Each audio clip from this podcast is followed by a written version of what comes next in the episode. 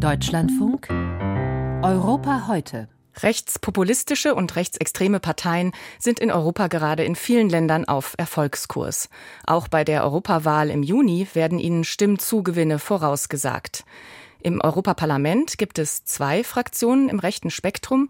In der ID-Fraktion Identität und Demokratie sind zum Beispiel die AfD Mitglied und der Rassemblement National von Marine Le Pen aus Frankreich. Sie gilt als die radikalere der beiden Fraktionen. Die andere ist die EKR, die Europäischen Konservativen und Reformer. Hier finden sich die polnische PiS und die Fratelli d'Italia, die Partei von Italiens Ministerpräsidentin Giorgia Meloni. Und die war zuletzt darum bemüht, europapolitisch gemäßigter aufzutreten.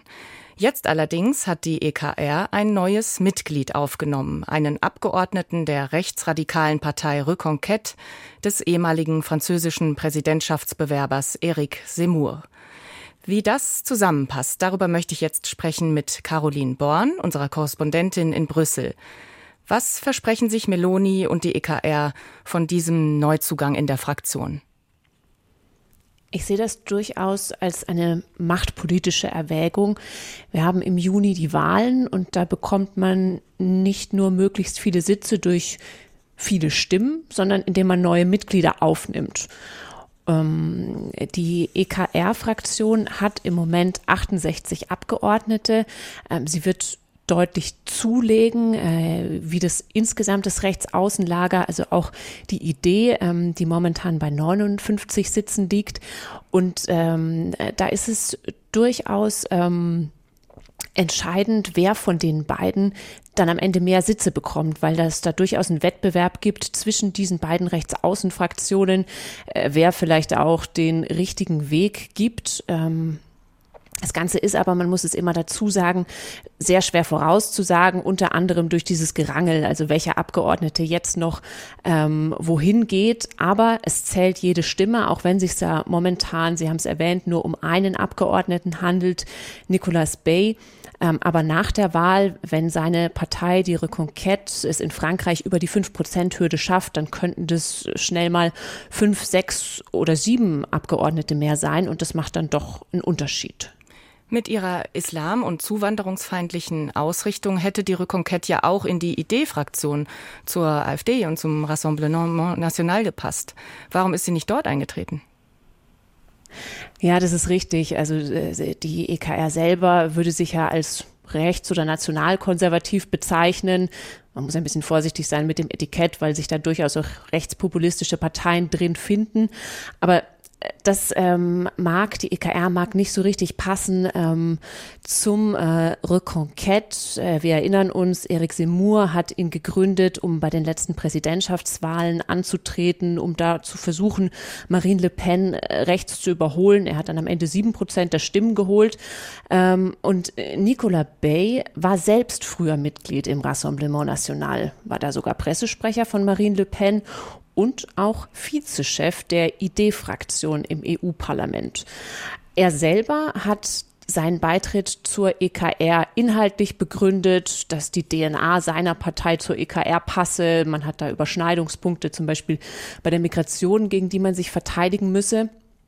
Aber er hat durchaus auch gesagt, Bay, dass er hofft, dass die EKR nach der, Frakt äh, nach der Wahl deutlich an Gewicht gewinnt. Ähm, das ist also ich denke, ihm allen ist klar, dass die beiden Rechtsaußenfraktionen weit entfernt sind von einer Mehrheit. Aber er hat sich zum Ziel gesetzt, die Mehrheitsverhältnisse im Parlament zumindest zu verschieben. Hören wir ihn dazu. Il est de créer les conditions d'un déplacement du centre de gravité du Parlement européen also das Gravitätszentrum des EU-Parlaments zu verschieben, und zwar nach rechts. Damit ist gemeint, ähm, dass die Zusammenarbeit, also die, die, die informelle Koalition, die es im äh, Parlament im Moment gibt, zwischen Christ, Sozialdemokraten und Liberalen, ähm, dass die nicht mehr selbstverständlich sein soll, sondern dass ähm, die EKR sich da durchaus als Alternative für eine alternative Mehrheit, zum Beispiel zwischen Christdemokraten, Liberalen und eben ihnen in Stellung bringen möchte. Also das ist sein Signal, das er aussendet. Ist das auch das Signal der EKR an die anderen Parteien im Parlament? Ich könnte mir vorstellen, dass es durchaus äh, das Gegenteil äh, ankommt von dem, was man sich da erhofft. Also, dass die Aufnahme von Reconquête ein Hindernis sein könnte für die Zusammenarbeit, weil sie den anderen Parteien dann doch zu weit rechts steht und abschrecken konnte. Und gerade weil die EKR in der Vergangenheit versucht hat, sich gemäßigt zu geben, ähm, auch auf die Zusammenarbeit gesetzt hat, zumindest bei bestimmten Themen, meistens ähm, im Bereich der Landwirtschaft, aber auch bei der Abgasnorm Euro 7, dass man da zusammen abgestimmt hat.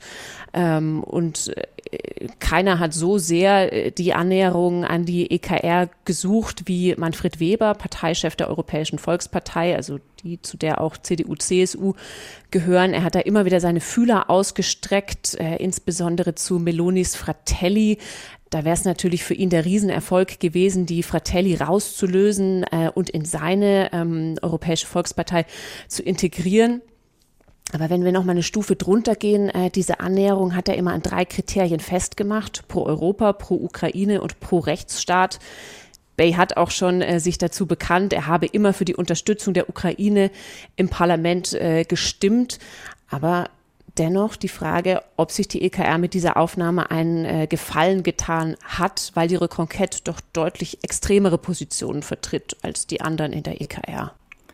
Die EKR könnte ja vielleicht sogar noch weitere Mitglieder hinzubekommen. Auch Ungarns Ministerpräsident Viktor Orban möchte, dass die EU-Abgeordneten seiner Partei Fidesz in die EKR aufgenommen werden nach der Europawahl. Sie waren ja vor einigen Jahren aus der Europäischen Volkspartei ausgetreten. Könnte das so kommen, dass Fidesz die EKR verstärkt? Also wenn es nach Orban geht, dann auf jeden Fall äh, ja. Das wird aber nicht einfach, ähm, denn äh, in der EKR dominiert die polnische äh, PiS, die ja doch fest an der Seite der Ukraine steht. Ähm, der frühere polnische Premier Morawiecki hat vergangene Woche zumindest nicht Nein gesagt in der Pressekonferenz, aber Orban hat noch keine äh, offizielle Zusage. Das Ganze wird sich nach der Wahl entscheiden. Er bringt da natürlich ein großes Gewicht mit, mit den aktuell zwölf Abgeordneten, aber es gibt deutlich Widerstand auch innerhalb der EKR. Ähm, muss dazu sagen, die Idee-Fraktion, die andere hätte Orban sicher mit offenen Armen empfangen, gerade wegen der Masse. Ähm, aber ähm, ganz grundsätzlich auch äh, ein Beitritt der Fidesz würde die Zusammenarbeit äh, mit Christdemokraten, mit Liberalen nochmal deutlich schwieriger gestalten. Die EKR-Fraktion im Europaparlament hat ein neues Mitglied aus Frankreich von der rechtsextremen Partei Reconquête. Darüber habe ich mit unserer Brüssel-Korrespondentin Caroline Born gesprochen. Vielen Dank dafür.